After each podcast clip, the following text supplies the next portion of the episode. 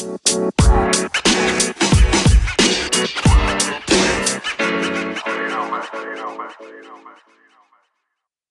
Leute, ich begrüße euch recht herzlich zu einer weiteren Folge Gains for Brain. Danke, dass du heute wieder eingeschaltet hast.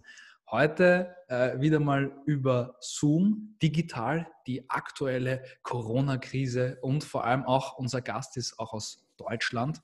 Ähm, wir haben heute zu Gast den lieben Jochen, den Zeitmillionär oder auch den Herrn äh, Jochen Mulfinger. Äh, lieber Jochen, danke, dass du die Zeit genommen hast und dass wir es geschafft haben. Einen wunderschönen guten Abend und ja, vielen Dank äh, für die Einladung. Lieber Jochen, du bekommst von mir eine Frage, die bekommt äh, jeder meiner Interviewgäste. Und zwar, versetz dich bitte in die Situation hinein, du bist auf einer ähm, netten Abendveranstaltung oder vielleicht bei Immocation, bei einem Workshop ähm, oder mhm. vielleicht am Abend bei einem Glas Wein mit Freunden. Ähm, und auf einmal kommt die Frage auf, ähm, Jochen, du hast ein cooles Mindset, ähm, ich finde dich mega spannend, aber was machst du eigentlich den ganzen Tag. Dann sagst du was genau? Also meistens stehe ich relativ spät auf. Ähm, und ähm, man muss natürlich unterscheiden, ob ich jetzt in Deutschland, also in meiner Heimatstadt bin, in, in Heilbronn und Umgebung, mhm. oder ob ich jetzt ähm, irgendwo im Ausland bin. Ja? Also ich bin auch relativ viel auf Mallorca und Ibiza ähm, oder mal in Berlin. Aber wenn ich jetzt hier bei mir zu Hause bin, dann stehe ich meistens relativ spät auf und ähm, mache mich dann gemütlich fertig und fahre halt irgendwann zwischen, ich sage jetzt mal, 10 und 12 Uhr irgendwann ins Büro. Manchmal ist es auch 9.30 Uhr, ganz selten ist es auch mal früher, aber meistens später. Und dann, ja, dann kümmere ich mich ein bisschen um die Immobilie, habe meistens irgendeinen Lunchtermin. Und ähm, ja, Nachmittag oder Abend mache ich dann ein bisschen Sport und dann fahre ich wieder heim. und sehr, ähm, sehr zunehmend auch etwas mehr Homeoffice. Ja. Mhm. Ähm, jetzt, ich habe mich natürlich äh, über dich informiert. Wir kennen uns auch schon von einem Podcast-Interview davor, wo ich das genau. Ganze betreut habe.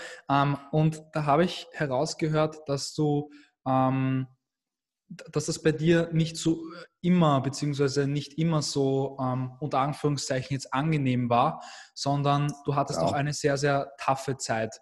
Ähm, vielleicht genau. willst du mal den Zuhörern einen Einblick ähm, gewähren. Ähm, es heißt immer am Anfang, wenn man etwas gründet, wenn man eine Idee startet, dann muss man natürlich auch viel Herzblut reinstecken, viel Zeit reinstecken und da auch wirklich dran arbeiten. Wie war das bei dir am Anfang? Wo, in welchem Bereich wolltest du dich selbst verwirklichen? Was hat dich schon immer fasziniert? Ähm, also du meinst jetzt, was ich damals gemacht habe oder was ich heute machen würde? Ja, damals, nein, was du, was du damals gemacht hast und, und wie viel ja. Energie dir das am Ende des Tages äh, auch gezogen ja. hat. Ja, also ich habe mich 2008 dann selbstständig gemacht als Unternehmensberater, mhm. spezialisiert auf ähm, Unternehmensgründung, Unternehmensnachfolge äh, auch Unternehmenssanierung, ja, also Unternehmensschwierigkeiten. Und 2008, äh, das war mitten in der Wirtschaft, in der beginnenden Wirtschaftskrise, genauso wie jetzt sozusagen. Ja? Mhm. Ähm, also ähm, damals war ja die Lehman Brothers Krise, die das äh, mit ausgelöst hat. Ja? Und ja. das war, so blöd es klingt, für mich der, der B-Turbo, weil mhm. es gab erstmal mehr Unternehmen in Schwierigkeiten die meine Dienste gebraucht haben. Und danach gab es wesentlich mehr Gründer. Weil nach einer Wirtschaftskrise, die zieht immer einen Gründungszyklus nach sich. Weil es gibt dann so mehr Arbeitslose und dann wieder mehr Gründer. Ja. Und dadurch wurde ich extrem schnell äh, sehr erfolgreich. Ja? Also zu mir haben alle gesagt, was, was willst du machen hier mit 28 Unternehmensberater? Was willst du den Leuten erzählen hier? Irgendwas aus dem Schulbuch oder was? Und ähm, ja, ich war dann sehr schnell eigentlich voll ausgelastet und habe da dann quasi von 0 auf 200 auch im zweiten Jahr ein super Geld verdient. Ja? Mhm. Aber ich habe halt sechs oder sieben Tage die Woche gearbeitet, ähm, fast rund um die Uhr. Ja? Und es hat natürlich früher oder später sein äh, Tribut gezollt, sozusagen. Äh, verschiedene Stresskrankheiten und am Ende halt dann Hörsturz mit Tinnitus. Mhm. Und dann habe ich halt mein Leben komplett verändert und auch sozusagen ein Buch drüber geschrieben über Zeitmanagement. Ja? Äh, und ähm, Genau, also heute würde ich da einiges anders machen, ja, aber hinterher ist man immer schlauer. Das auf jeden Fall. Jetzt würde ich noch gerne, wenn ich dich als Fachmann schon da habe, ähm, würde ich gerne auch die Frage stellen für auch viele junge Gründer. Ähm, was war für dich, da gibt es sicher viele prägende Momente, aber was war für dich einer der wichtigsten Momente in deiner Unternehmensberaterkarriere, ähm, wo du ein Unternehmen vor dir hattest und es war, die Gesellschafter waren komplett äh, zerstritten. Ähm, es war einfach wirklich die Kacke am Dampfen. Ähm, mhm. Was kannst du so einer jungen Person da auf, mit auf den Weg geben? Auf was soll man da achten? Was, was ist da sehr, sehr wichtig? Also am besten ist natürlich schon immer authentisch bleiben. Ja? Okay. Ähm, also was meinst du damit? Genau als, als Unternehmensberater und, und viele Berater, die spielen halt eine Rolle, weil sie einfach denken, was von ihnen erwartet wird. Ja? Und mhm. meine Erfahrung war ab da, wo ich einfach authentisch war und das gemacht habe, was ich für richtig und das Beste hielt und auch mit dem Herz dabei war, ab da lief es eigentlich am besten. Ja? Mhm. Und ähm, ja, also viele versuchen halt einfach eine, eine, eine Rolle zu spielen ähm, und überlegen sich viel zu viel, was andere von ihnen erwarten. Und letztendlich wirst du als Berater rein an deine Ergebnisse gemessen und der Rest ist egal. Und die besten Ergebnisse machst du halt, wenn du authentisch bist und deiner Passion bist. Ja. Ähm, bei mir war es so, ähm, ich dachte am Anfang eigentlich immer, ich bin ein bisschen zu nett für den Beraterjob. Und, ähm, und genau das war am Ende meine Stärke, weil von Sanierungsberater erwarte ja viele, dass die mit der Axt durch das Unternehmen laufen und einfach ähm, die Kosten klein holze. Und letztendlich habe ich eben äh, festgestellt, dass man halt die Menschen mitnehmen muss. Und das war dann mein Erfolg. Ja. Ähm, was kannst du auch noch einer Person. Und wenn ich das geschwind ergänzen darf. Ja, sehr gerne. Und das meine ich mit authentisch. Ich bin halt einfach empathischer, netter Typ.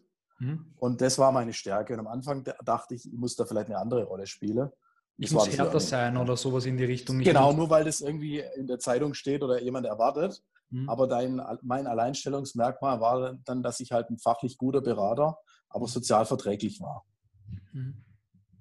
Ähm, Jetzt würde mich auch noch interessieren für, für Gründer ähm, oder auch für Leute, die ähm, aktuell überlegen, ein Unternehmen ähm, äh, in, in, eine Gesellschaft zu gehen. Ähm, mhm. Auf was sollte man da achten, wenn man mit anderen Leuten in eine Gesellschaft geht oder eine, mhm. eine, eine Art von Gesellschaftsform ausüben möchte? Mhm. Also das Wichtigste, da kommen wir wahrscheinlich gleich dazu, ist halt, man sollte sich überlegen, was man gerne macht. Also pure Passion, sage ich heute. Mhm. Folg so hart der Passion, wie du kannst. Früher oder später verdienst du damit viel Geld, weil, weil, weil du dann unschlagbar bist in dem, was du machst. Aber einen Schritt früher, also wenn man sich zusammen gründet, dann sollte man auf jeden Fall ähm, eine Gesellschaft mit beschränkter Haftung wählen. Ja? Dann sollte man überlegen, wer bringt welche Assets mit in Form von Know-how oder äh, Vorteile oder was hat man für gemeinsame Ziele oder Ideen und auch Regeln, in Anführungszeichen, wie man miteinander umgeht. Das würde ich aufschreiben als eine Art Protokoll. Und dann würde ich mich bei der Gründung, würde ich mir schon Gedanken machen, äh, welche Regeln es gibt für eine mögliche Trennung. Weil ich kenne so gut wie kein Unternehmen, das ein Leben lang hält, wenn das jemand zusammen gründet. Da gibt es ganz, ganz wenige Ausnahmen. Und das Entscheidende ist eben dann, weil irgendwann geht es in der Regel auseinander. Wenn nicht, ist es auch gut. Ähm, aber wie, wie, wie, wie soll das dann geregelt sein, dass eben keine Patt-Situation entsteht, wenn der eine sagt links und der andere sagt rechts? Die meiste Unternehmenskrise werde hervorgerufen durch Gesellschafterstreitigkeiten.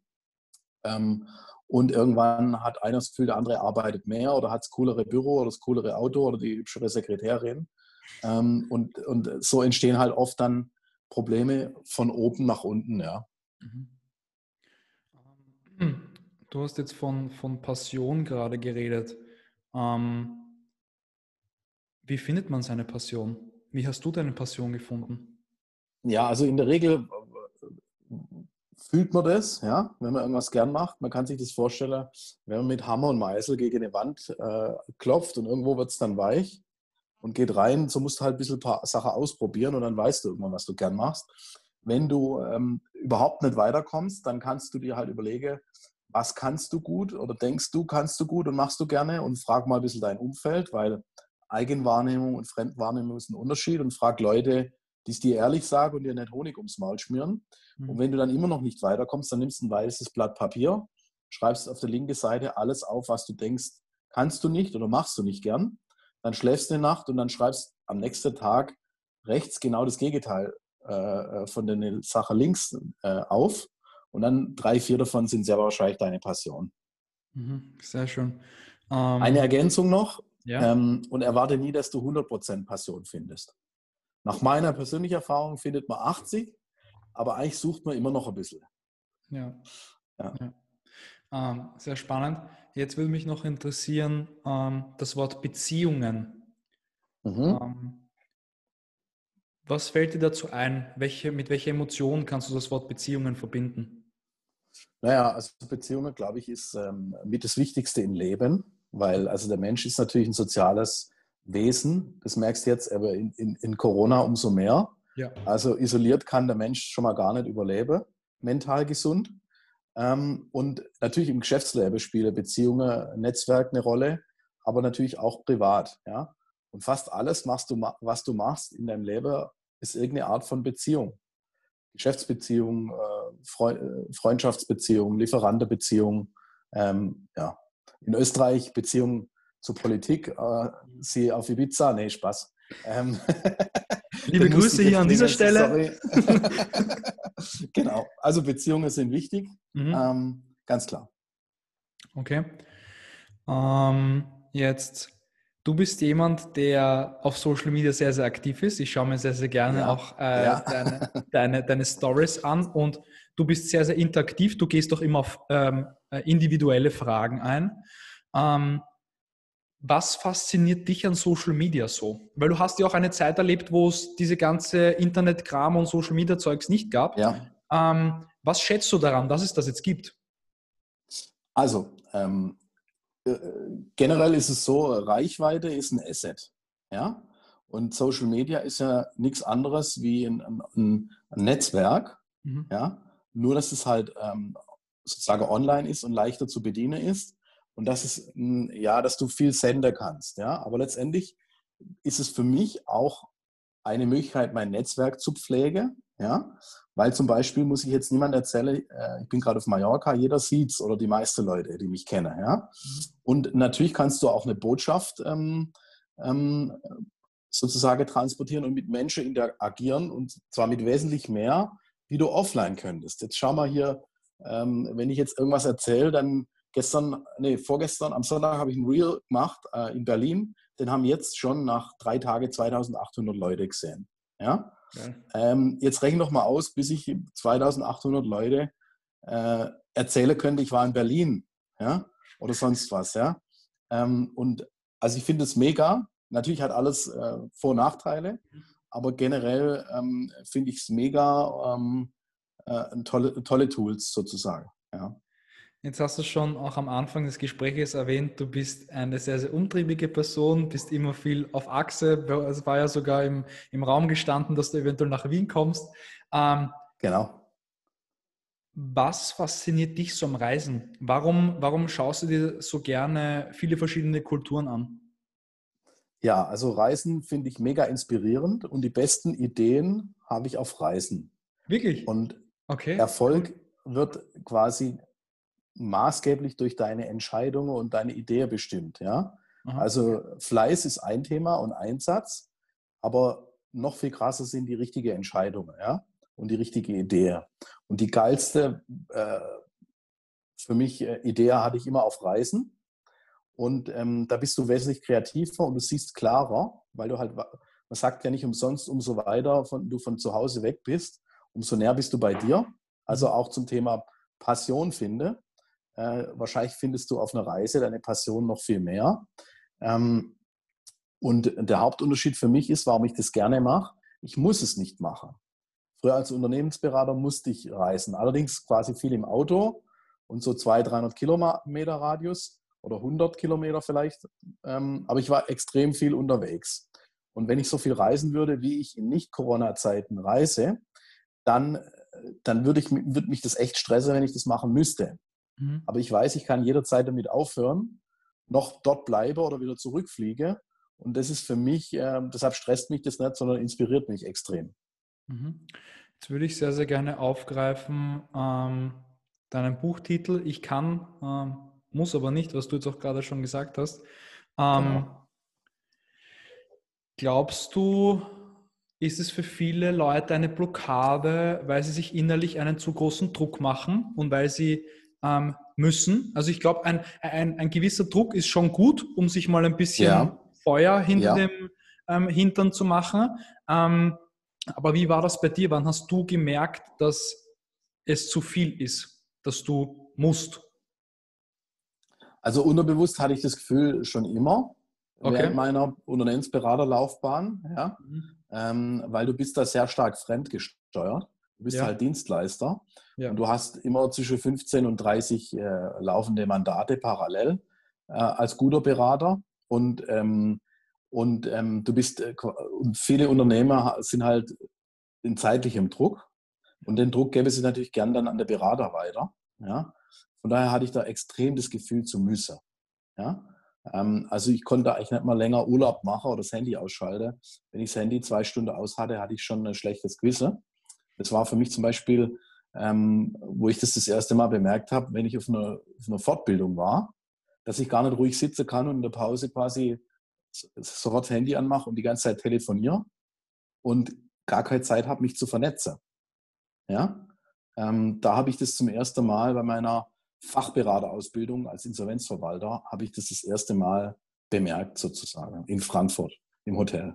Ich, alter Schwede, hey, du kannst eigentlich gar nicht frei entscheiden. Ja. Ähm, jetzt würde mich auch noch interessieren, wie triffst du Entscheidungen? Ja, also ähm, generell steht vieles drüber im, im Buch drin. Es kommt natürlich darauf an, was für eine Entscheidung das ist. Ich mhm. halte sehr viel von Bauchentscheidungen. Ja? Okay. Äh, also ich habe früher sehr oft ähm, nur rational, also im Kopf entschieden, weil ich BWL studiert habe und das so gelernt habe beim Studieren. Mhm. Aber habe gemerkt, da, damit treffe ich meistens Fehlentscheidungen. Sondern mit der Bauchentscheidung lag ich eher richtig.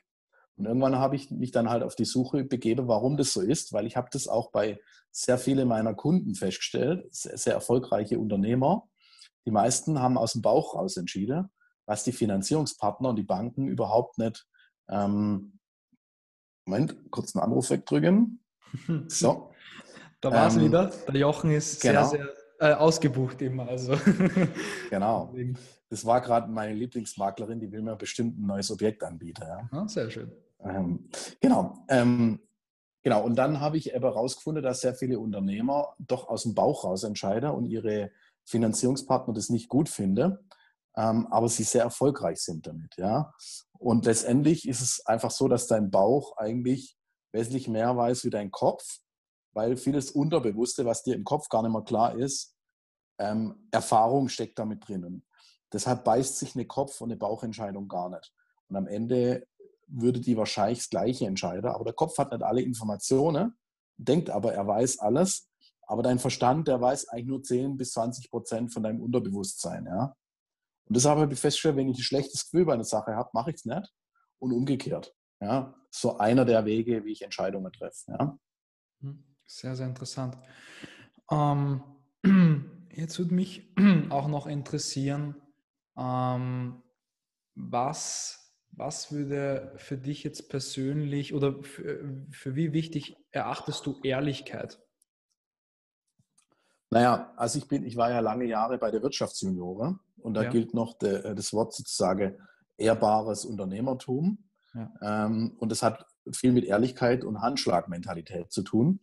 Und für mich ist es extrem wichtig, ja, weil bei mir ist es so, ich mache ja auch viel Immobiliengeschäfte. Ähm, und äh, warum habe ich so eine, so eine Marktstärke? Ja, weil ich nie was sage, was ich nicht einhalte. Ja, also wenn ich zu dir sage, wir machen das Interview, dann machen wir das. Ja? Äh, und wenn ich es nicht machen will, dann sage ich es dir einfach. Ja? Höflich, aber ich sage es dir. Ja? Und das Gleiche ähm, bei Deals. Also wenn ich sage, ich kaufe das, dann, dann ist es so. Ja? Und dann gibt es hinterher auch keinen Ärger oder kein, sagen wir, unfaires Nachverhandeln im Notartermin oder sowas. Ja? Und, und ich habe festgestellt, dass es zwar weniger Leute vielleicht gibt, noch wie vor 20, 30 Jahren, die so agieren. Aber es gibt noch enorm viele. und die, das macht dich erfolgreich. Also Ehrlichkeit und Gradlinigkeit, ähm, finde ich, ist Basis des Erfolgs, auch wenn das vielleicht in ganz wenigen Fällen mal ausgenützt wird. Ähm, aber wenn du quasi vordergründig ähm, ehrlich bist und dann doch jemand abzockst, dann kannst du es nicht zehnmal hintereinander machen. Ja? Wenn du aber super geradliniges, ehrliches Business machst, kannst du es unbegrenzt wiederholen. Und das macht Spaß, das ist entspannt und Basis für einen Erfolg. Ich meine damit nicht, dass ich nicht aus Höflichkeit auch mal jemand schmeiche. Ja? Ähm, also manche Leute verstehen Ehrlichkeit auch völlig falsch und, und bewerten immer andere Menschen und erzähle denen, was sie von denen halten. Das halte ich für gar nicht äh, schlau, mhm. sondern bei mir ist es so, ich versuche immer gar nicht zu werten, sondern ich sage, ah, interessant. Ja, also die meisten Menschen laufen immer rum, mhm. unterbewusst, so ist unser Geist gesteuert, überlege gut, schlecht, schwarz-weiß. Mag ich das oder mag ich es nicht? Und damit nimmst du dir sehr viele Chancen. Und wenn ich merke, ich komme ins Bewerten, dann sage ich immer, ah, das ist ja interessant. Aber ich sage nicht, ist das jetzt gut oder schlecht, sondern ich sage immer, ah, das ist aber interessant. Mhm. Und das hält dich sehr viel offen für Dinge, ja? Okay. Ähm, welche Bedeutung würdest du Geld zuweisen? Also für mich ist ähm, Geld Energie, aber auch ein Hygienefaktor. Ähm, für mich ist es nicht, ähm, wie soll man sagen, nicht Allheilmittel. Ja, also deshalb habe ich auch das Zeitmillionärkonzept entwickelt, weil letztendlich das Zeitmillionärkonzept, worum es in meinem Buch geht, ist ein Ratgeber, wie kannst du leben wie ein Privatier, ohne dass du erstmal Millionär in Geld werden musst. Ja? Indem du einfach Dinge in deinem Leben umstellst, kannst du nach dem Können anstatt Müssen-Prinzip leben. Und das ist der eigentliche Erfolgsfaktor, weil die Privatiers leben auch so. Und das macht dich noch erfolgreicher. Und das habe ich gesagt, dreh das rum. Und es macht in der Regel auch glücklich. Ja? Aber es ist nicht unbedingt erforderlich, dafür erstmal Millionär in Geld zu sein, sondern viel wichtiger ist Zeit. Weil Zeit kannst du auch nicht unendlich produzieren oder reproduzieren. Und die meisten Menschen, die reich in Geld werden wollen oder sein wollen oder bleiben wollen, denen geht es eigentlich um Sicherheit, Glück und Zeit. Also um Freiheit. Mhm. Und ich habe das Ganze versucht rumzudrehen. Und aus meiner Sicht, wenn man das Zeitmillionärkonzept anwendet und seiner Passion folgt, dann kommt Geld und Erfolg irgendwann automatisch. Das lässt sich dann gar nicht verhindern. Ja. Welchen Stellenwert hat Persönlichkeitsentwicklung in deinem Leben? Ist dir Spiritualität ja. wichtig oder ja. also wichtig? Persönlichkeitsentwicklung ist für mich extrem wichtig und ich habe das leider auch erst sehr spät erkannt. Mhm. Ich habe früher, als ich auch als Berater schon sehr erfolgreich war, äh, immer nur Fachseminare besucht. Okay. Und irgendwann war durch Zufall mal in so einem Fachseminar ein bisschen Persönlichkeitsentwicklung drin. Und dann habe ich eben bemerkt, äh, was das eigentlich bringt, dass es noch viel wichtiger ist, äh, was hier drin ist ja, und wie man agiert, ähm, dass, dass es viel wichtiger ist als Fachwissen. Ja? Und ab da habe ich ganz stark auf das äh, Pferd gesetzt, sozusagen. Persönlichkeitsentwicklung ähm, und ähm, wie soll ich es erklären? Ähm, da gibt es ja die verschiedensten Arten, ja, sozusagen, auch irgendwelche abfahrene Sachen. Ich versuche mir da halt alles mal anzuschauen und dann meine Themen mitzunehmen, die mir was bringen zum Beispiel. Und ähm, also Persönlichkeitsentwicklung war für mich der Schlüssel. Ja.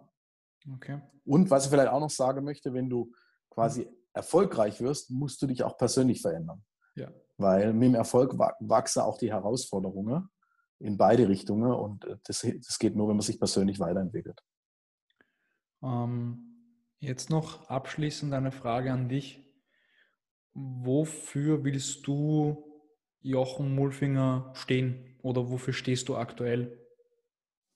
Also im Moment stehe ich natürlich ähm, für Zeitmillionär-Lifestyle. Mhm. Ja? Können anstatt müssen. Bin mega happy äh, mit meinen Immobilieninvestments und mit meinem Lifestyle und mit meinem Buch mit Social Media. Ähm, dafür stehe ich ja. Mhm. Und wofür willst du long-term stehen oder ist das deine End, End, Endstellwert? Oder weißt du das? Also für mich ähm, geht die Reise ewig. Das war auch eines der sozusagen, eine der Erkenntnisse, mhm. ja, dass das, was, was mich begeistert und meine Passion ist, ist eben diese persönliche Weiterentwicklung. Und mir ist klar, ich komme nie an. Ja? Mhm. Und äh, ich möchte natürlich immer besser werden, aber eben in Verbindung mit Zeitmillionär-Lifestyle und ähm, möchte das dann auch weitergeben. Ja? Also zum Beispiel ähm, Tony Robbins, ja, ähm, aus meiner Sicht einer der beste oder der beste Trainer der Welt und der wendet ja auch abgefahrene Techniker an, ja, das Priming oder der wendet ja auch viele Sachen aus der Spiritualität an und war sozusagen ja auch ähm, bei so einem indischen Gebetslehrer und so weiter, ja. Und sowas finde ich mega cool, also auch die ganz normale Sache. Aber ich habe gesagt, ich möchte mir da viel mehr noch anschauen und, und mich da weiterentwickeln ähm, und das dann auch weitergeben. Und zwar the whole range sozusagen. Also mit mir kannst du auch stundenlang über Kennzahlen von Immobilieninvestments reden, aber du kannst mit mir genauso auch über eine Meditation reden oder sowas. Und diese Kombi finde ich extrem interessant und das ist das, wo ich sage, möchte ich mich unbedingt noch weiterentwickeln und es wird nie aufhören. Also du kommst eigentlich nie an. Ja? Und das ist das, das, was mich begeistert und das wurde mir halt irgendwann klar, weil die meisten Menschen denken, irgendwann ist alles gut und ich bin angekommen. Ja? ja. Und das ist halt, davon träumst du sozusagen dann ewig. Auf jeden Fall. Ähm, lieber Jochen, ich danke dir, dass du dir die Zeit genommen hast. Heute wieder auch für mich äh, sehr, sehr, sehr, sehr interessante Impulse und, und habe auch wieder persönlich sehr, sehr viel dazugelernt. Ähm, ich wünsche dir auf jeden Fall noch einen äh, super schönen Abend und, und man merkt bei dir, dass du komplett aus der Passion, aus der Leidenschaft heraus ähm, handelst. Und ähm, ja, danke auf jeden Fall, dass du dir die Zeit genommen hast. Vielen Dank dir und einen wunderschönen Abend dir. You